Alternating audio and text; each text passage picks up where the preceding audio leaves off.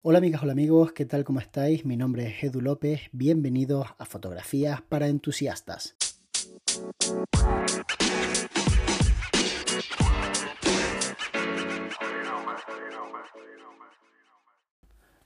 Hoy vamos a hablar del tema del color cuando editamos fotografía de bodas. Normalmente como fotógrafo de bodas necesitas tener algo así como un color muy personal para que tu marca funcione.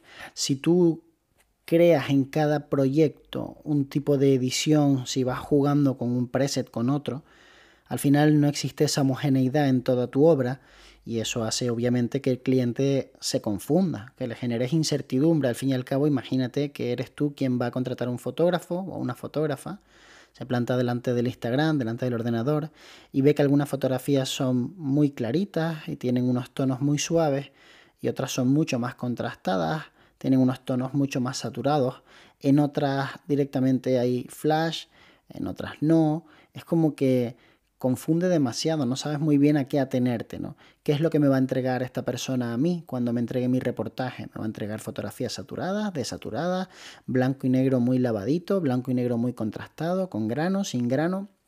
Entonces tenemos que tener definido cuál es, si queréis, lo llamamos nuestro estilo. Como tal, el estilo no solamente implica el nivel de saturación, el tono y, bueno, y qué colores trabajas más dentro de tu paleta, sino también yo creo que es determinante la exposición de la toma. Hay fotógrafos que trabajan con el histograma al centro, ya sabéis, el histograma es la representación gráfica de los valores que captura nuestra cámara, nuestro sensor, y tenerlos muy al centro te da una imagen que digamos que es muy conservadora ni es muy oscura ni es muy clara, está como en un punto intermedio. Entonces, si tú quieres trabajar con un poquito más de luz, tienes que derechear un poquito más ese histograma. Lo puedes hacer perfectamente en postproducción, como lo hago yo. Y si quieres trabajar con un poquito menos de luz, lo tienes que llevar un poquitito hacia la izquierda. Eso lo puedes hacer de muchas formas, pero sobre todo se suele hacer utilizando el control de exposición, que ya sabéis que ese control mueve todos los píxeles a más o menos luz a diferencia de otros controles, como por ejemplo cuando trabajamos con iluminaciones, en donde solamente estaremos tocando una parte del histograma y lo otro no lo tocaremos. Entonces, yo creo que lo primero que hay que definir es dónde me voy a posicionar a nivel de luz. Y a partir de ese momento empezar a decidir cómo va a verse cada uno de los colores con los que voy a trabajar, cómo se van a ver los azules, cómo se van a ver los verdes, los amarillos, los naranjas, que suelen ser un poco los más importantes, junto con los rojos. Entonces, cuando tú decides el nivel de luz que va a tener cada color, cuando decides la saturación y cuando decides si vas a realizar pequeñas variaciones en el tono, ya tienes la mitad del camino recorrido. Ahora te tendrías que ir a la zona donde puedes teñir directamente las altas luces, las sombras o los medios tonos y decidir si tus imágenes van a ir un poco teñidas o no. Cuando veis fotógrafos que sus imágenes son muy cálidas, normalmente las están tiñendo. No solamente se trata de aplicar un balance de blancos cálidos, sino de teñir normalmente las sombras y los medios tonos. Eso va a ayudarte mucho a tener un aspecto mucho más cálido en tus imágenes. De esa forma vas a conseguir que las fotografías transmitan esa cercanía. Entonces, no está mal que un fotógrafo trabaje con tonos cálidos, sobre todo cuando trabajas pues en verano, que no sé, donde nosotros vivimos, la gente suele pedir aparecer muy morenita en las fotos y eso suele gustar mucho. Entonces la gente lo que hace es darle un toque cálido a la foto y después desaturar ciertos colores como el naranja y el amarillo sobre todo, que es el que más suelen desaturar, para conseguir esos tonos en la vegetación como un poco mustios, como un poco dramáticos, podríamos llamar, y bueno, así es como suele trabajar casi todo el mundo. ¿no? Hoy en día la cosa ha ido cambiando, antes había una tendencia, ahora hay otra, porque al final la gente va evolucionando. No hay ningún problema, ningún drama en evolucionar. Tú de un año para otro no hay ningún problema en que vayas evolucionando poco a poco. Es casi, te diría, obligatorio si quieres mantenerte vigente. No puedes seguir trabajando con los mismos colores toda la vida porque llega un momento en el que la gente se aburre ¿no? de, de, lo mismo. Entonces tú mismo te vas a aburrir y vas a tener que empezar a plantearte pues hacer otro tipo de edición. Yo no te recomendaría que trabajaras a partir de un preset, porque creo que trabajar a partir de un preset te condiciona mucho, sobre todo porque las personas que lo hacen lo hacen normalmente por el desconocimiento que tienen hacia el programa de edición y hacia el color, hacia la gestión del color. Y claro, si tú tienes un desconocimiento grande y vas a coger un preset y te vas a poner a tocarlo, en realidad no sabes qué estás haciendo. Para tú poder tocar un preset a tu gusto, tendrías que coger y decir, ah, pues a partir de aquí, ¿qué es lo que falla de este preset o en qué quiero cambiarlo yo? Pues a mí los amarillos están muy desaturados, pues los voy a saturar un poco más. La curva es demasiado contrastada, pues la voy a quitar un poquito de contraste. Y poco a poco lo vas arreglando y creas tu propio preset a partir de un preset. Pero eso que puede parecer algo sencillo, en realidad no lo es. Así que si no tienes un estilo definido, yo te diría que empezaras por un estilo que fuera algo así como bastante natural, porque aunque no lo creas, vas a acertar la mayor parte de las veces. A la gente le gusta la naturalidad y sobre todo en este momento se está premiando mucho.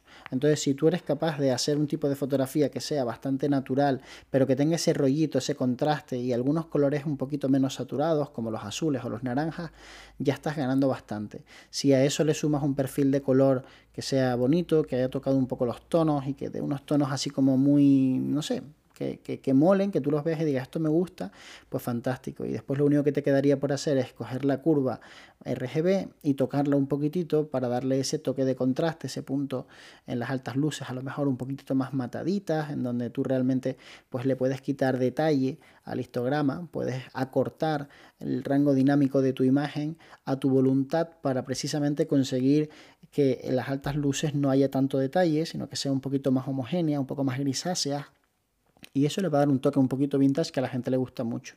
Y por último, lo que te quedaría por hacer es coger y definir qué grano le vas a poner a tu imagen. Si le vas a poner mucho, poco, ninguno, para que la gente pues se acostumbre a ver esas imágenes de esa forma. Yo no le pondría mucho grano porque hay gente que le pone como demasiado y cuando ven la foto en el móvil luce increíblemente bien, pero cuando la ves en papel en un álbum ya no luce tan bien, ya queda muy rara. Da como con muy poca calidad, como muy arenosa. Entonces hay que tener cuidado con el grano, igual que hay que tener cuidado con el tema de enfocar demasiado las imágenes, ¿vale? Y en definitiva yo creo que si tú sabes un poco del ABC de cómo hacer un buen reportaje, sabes que tienes que eh, documentar el día, sabes que tienes que hacer eh, buenos retratos, sabes que tienes que hacer fotografía espontánea, detalles y además de eso tienes como una estética, un estilo y lo mantienes, raro será que no te vaya bien porque realmente hay mercado para todo el mundo. Podríamos hablar otro día del tema de los precios, de la psicología que hay detrás, de qué pasa con la gente que te rechaza continuamente. Y, bueno, estaríamos hablando ya de otros temas que son también del mundo de las bodas bastante interesantes, pero en este caso creo que el tema del color, de cómo vas a tratar tus fotografías, es crucial. Tú te tienes que posicionar en algún lugar porque solamente posicionándote conseguirás llegar al corazoncito de aquellas personas que estén buscando lo que tú ofreces. Si no va a ser difícil que realmente llegues al corazoncito de nadie. Tienes que de alguna forma decidir dónde te vas a colocar. Y en el caso de que no tengas absolutamente ni idea de edición, y que poco menos que lo que quieras hacer es poner las fotografías derechas, eh, ajustar el, el, recorte, ¿no? reencuadrar y mm, darle más o menos luz, pues siempre tendrás la opción de comprar algún paquete de filtros. Hay un montones increíbles. Tenemos a la gente de VSCO haciendo unos filtros geniales. Sobre todo los primeros paquetes fueron muy buenos. Tenemos a la gente de, no sé, pues yo qué sé, es que hay un montón. O sea, podría estar nombrando todo el día un montón de empresas que hacen eh, filtros increíbles como los de Mastin Labs. Eh, en definitiva, puedes comprar alguno que te guste y decir, este es mi preset. En definitiva, puedes comprar algunos y adaptarlos un poco a lo que vas buscando, que yo creo que esa es una muy buena forma de empezar con todo esto de generar un color y generar un aspecto en tus fotos que sea reconocible, sobre todo por lo importante que es de cara a que tu cliente entienda qué es lo que le vas a entregar, en qué condiciones y cuánto vale. Eso es lo, lo más importante que tienes que comunicar. Y no olvides nunca que realmente no trabajamos para los otros fotógrafos, trabajamos para los clientes. Eso es algo muy importante de lo que hablaremos otro día en este podcast. Espero que te haya gustado y recuerda que si te apetece y quieres aportar a este podcast, puedes compartirlo con aquellas personas que consideres que son, bueno, pues allegados, allegadas a las que les puede interesar este contenido. A veces los podcasts son de más calidad, a veces son de menos. Bueno, ya sabéis cómo va esto, un podcast al día, no todos van a ser maravillosos. Espero que este en particular te haya servido de mucho y nos vemos muy pronto. De hecho, nos vemos mañana.